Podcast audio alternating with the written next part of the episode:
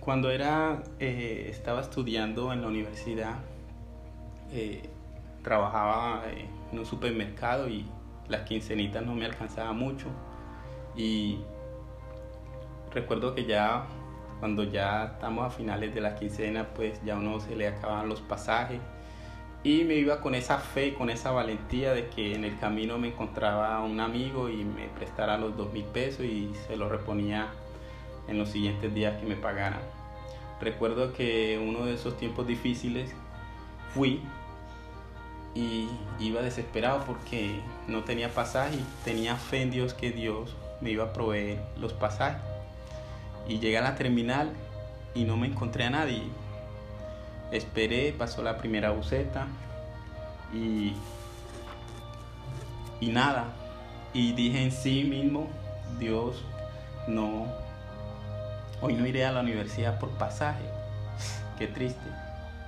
Y tuve esa sensación de renegar, de maldecir, pero callé.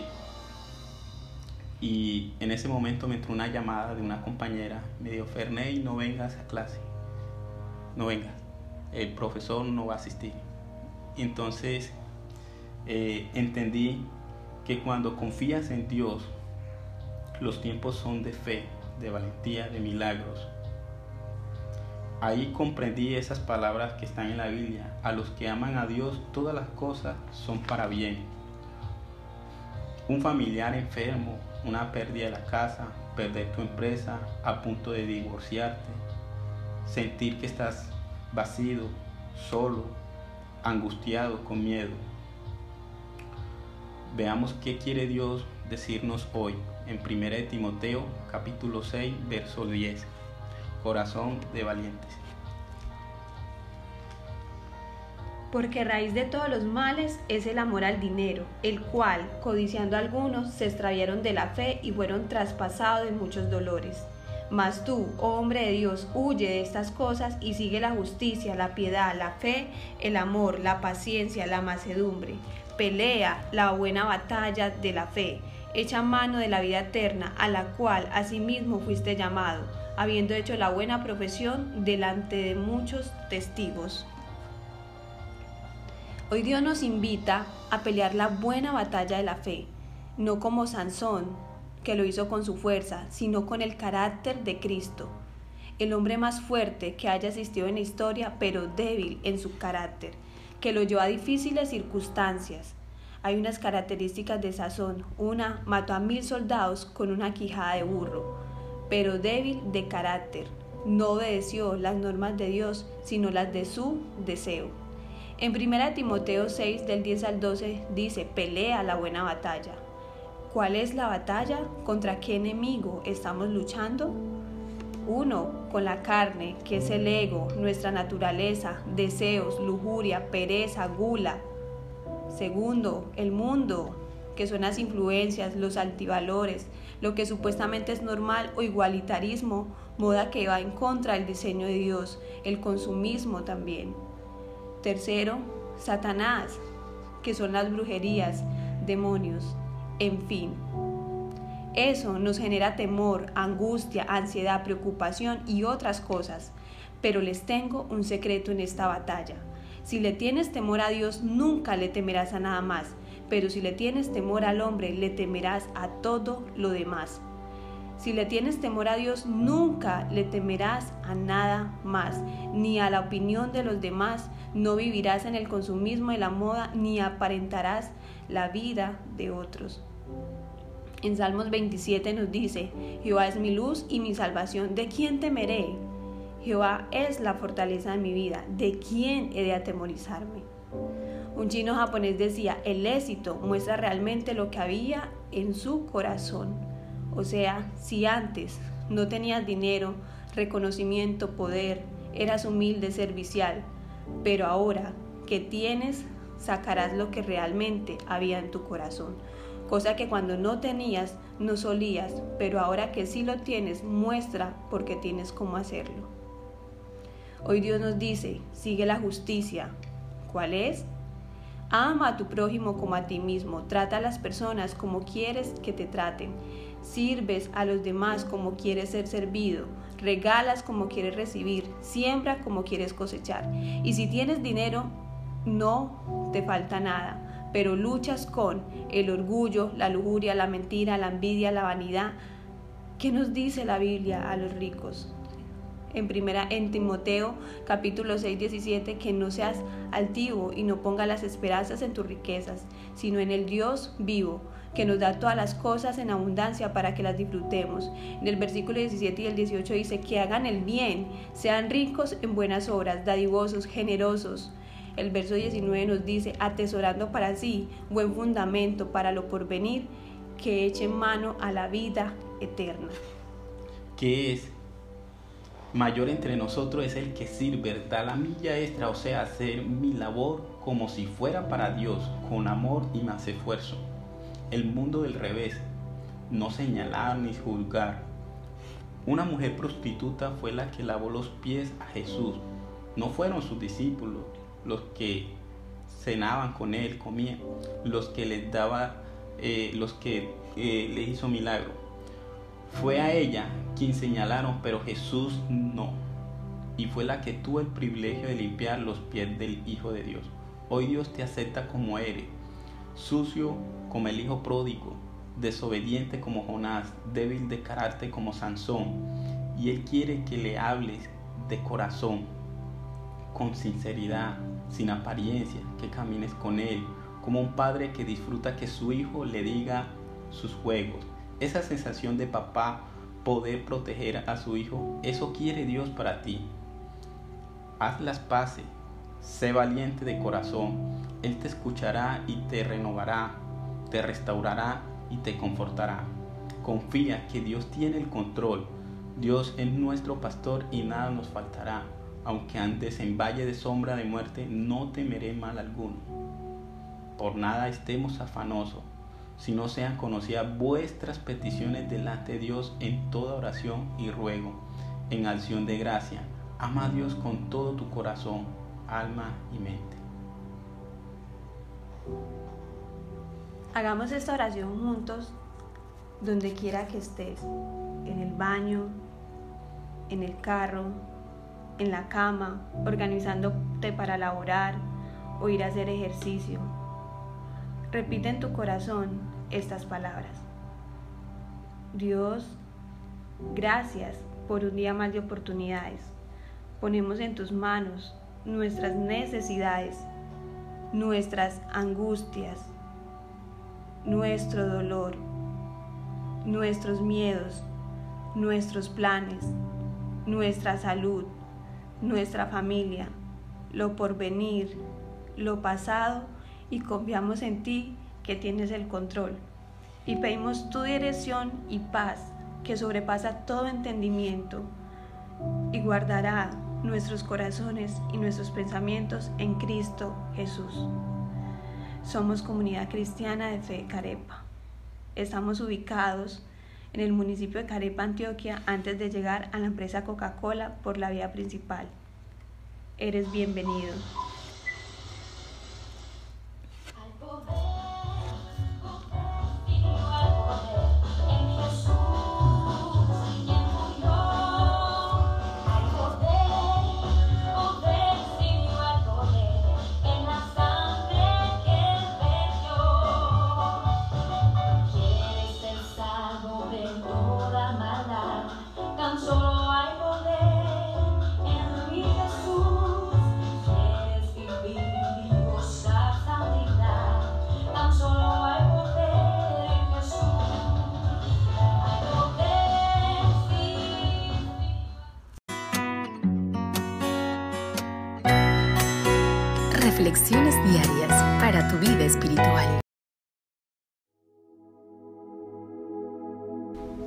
Nuestro podcast de hoy es titulado Permanecer firmes, inspirado en el pasaje de 2 Timoteo 3 del 1 al 17. Vivimos en un mundo complicado, con valores contrarios a los valores de Dios un mundo donde abunda la inmoralidad sexual, la violencia, la deshonestidad, los vicios, etc. Pero entonces la pregunta es, ¿cómo podemos mantenernos firmes en nuestra fe en medio de un mundo con valores tan contrarios a la palabra de Dios? La Biblia nos enseña en 2 Timoteo 3 del 1 al 5 que tenemos que afrontar tiempos difíciles, ya que la gente estará llena de egoísmo y avaricia. Serán jactanciosos, arrogantes, blasfemos, desobedientes a los padres, ingratos e impíos, insensibles, implacables, calumniadores, libertinos, despiadados, enemigos de todo lo bueno, traicioneros, impetuosos, vanidosos y más amigos del placer que de Dios aparentarán ser piadosos, pero su conducta desmentirá el poder de la piedad. Con esa gente ni te metas.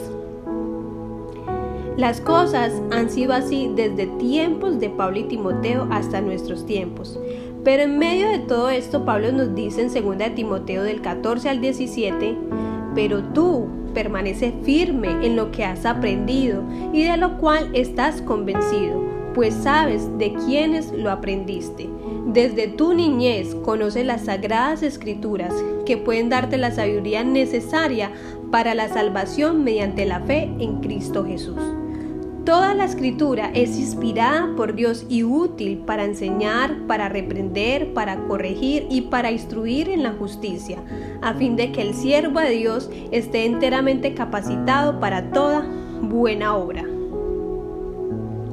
De estos versículos podemos desprender tres principios que podemos aplicar sobre cómo mantenernos firmes en medio de este sistema. Y nuestro primer principio es conocimiento de la palabra.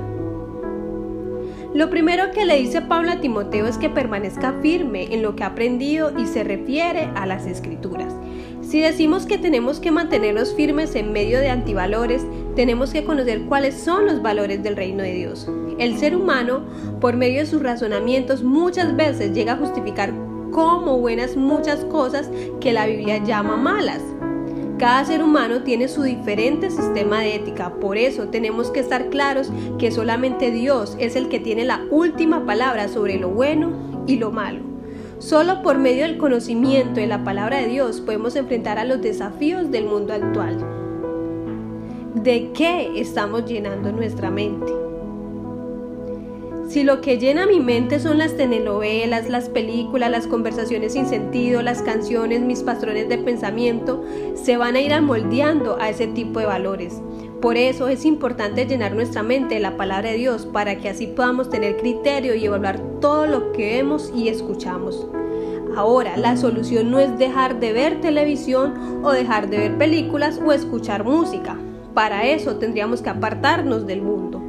La solución es tener nuestra mente llena de la palabra de Dios para poder evaluar lo bueno y lo malo. Incluso el conocimiento de la palabra de Dios nos ayuda a discernir lo que es bueno y lo que es malo a veces dentro de lo cristiano. Hay tanta información disponible en Internet, pero no todo es bueno. Segundo principio, confiar con nuestro corazón. No solamente se trata de conocer con la mente, sino que se tiene que estar convencido, tener una convicción. Una convicción es creer en algo con pasión y con el corazón. No se trata solo de conocer, de aprender la Biblia, sino que se trata de confiar en lo que hay escrito con todo nuestro corazón. Solo en la Biblia descubriremos quién es en realidad el ser humano y lo que merecíamos, pero el amor de Dios por nosotros nos da la salvación.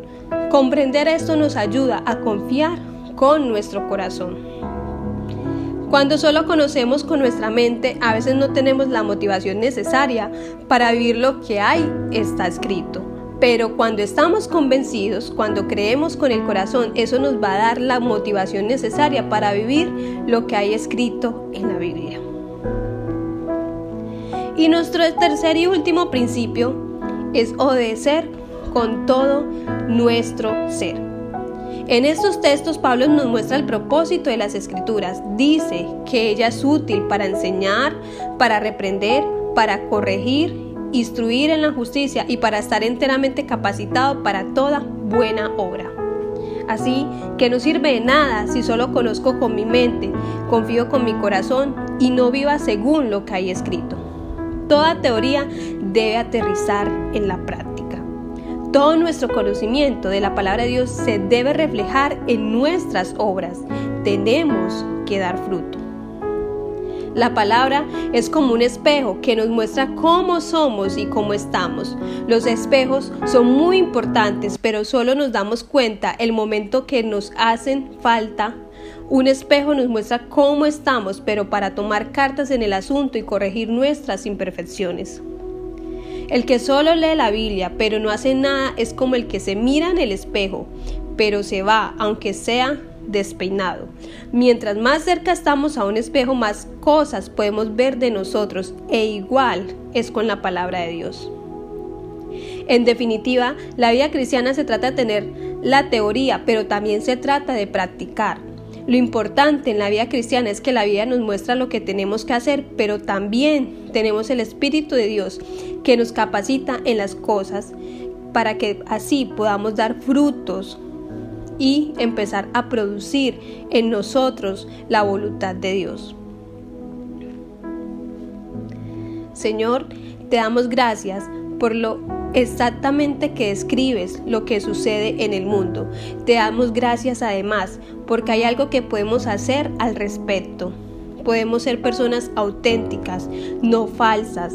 Podemos ser genuinos y no hipócritas. Y además puedo permitir que la palabra me cambie desde el corazón hacia afuera.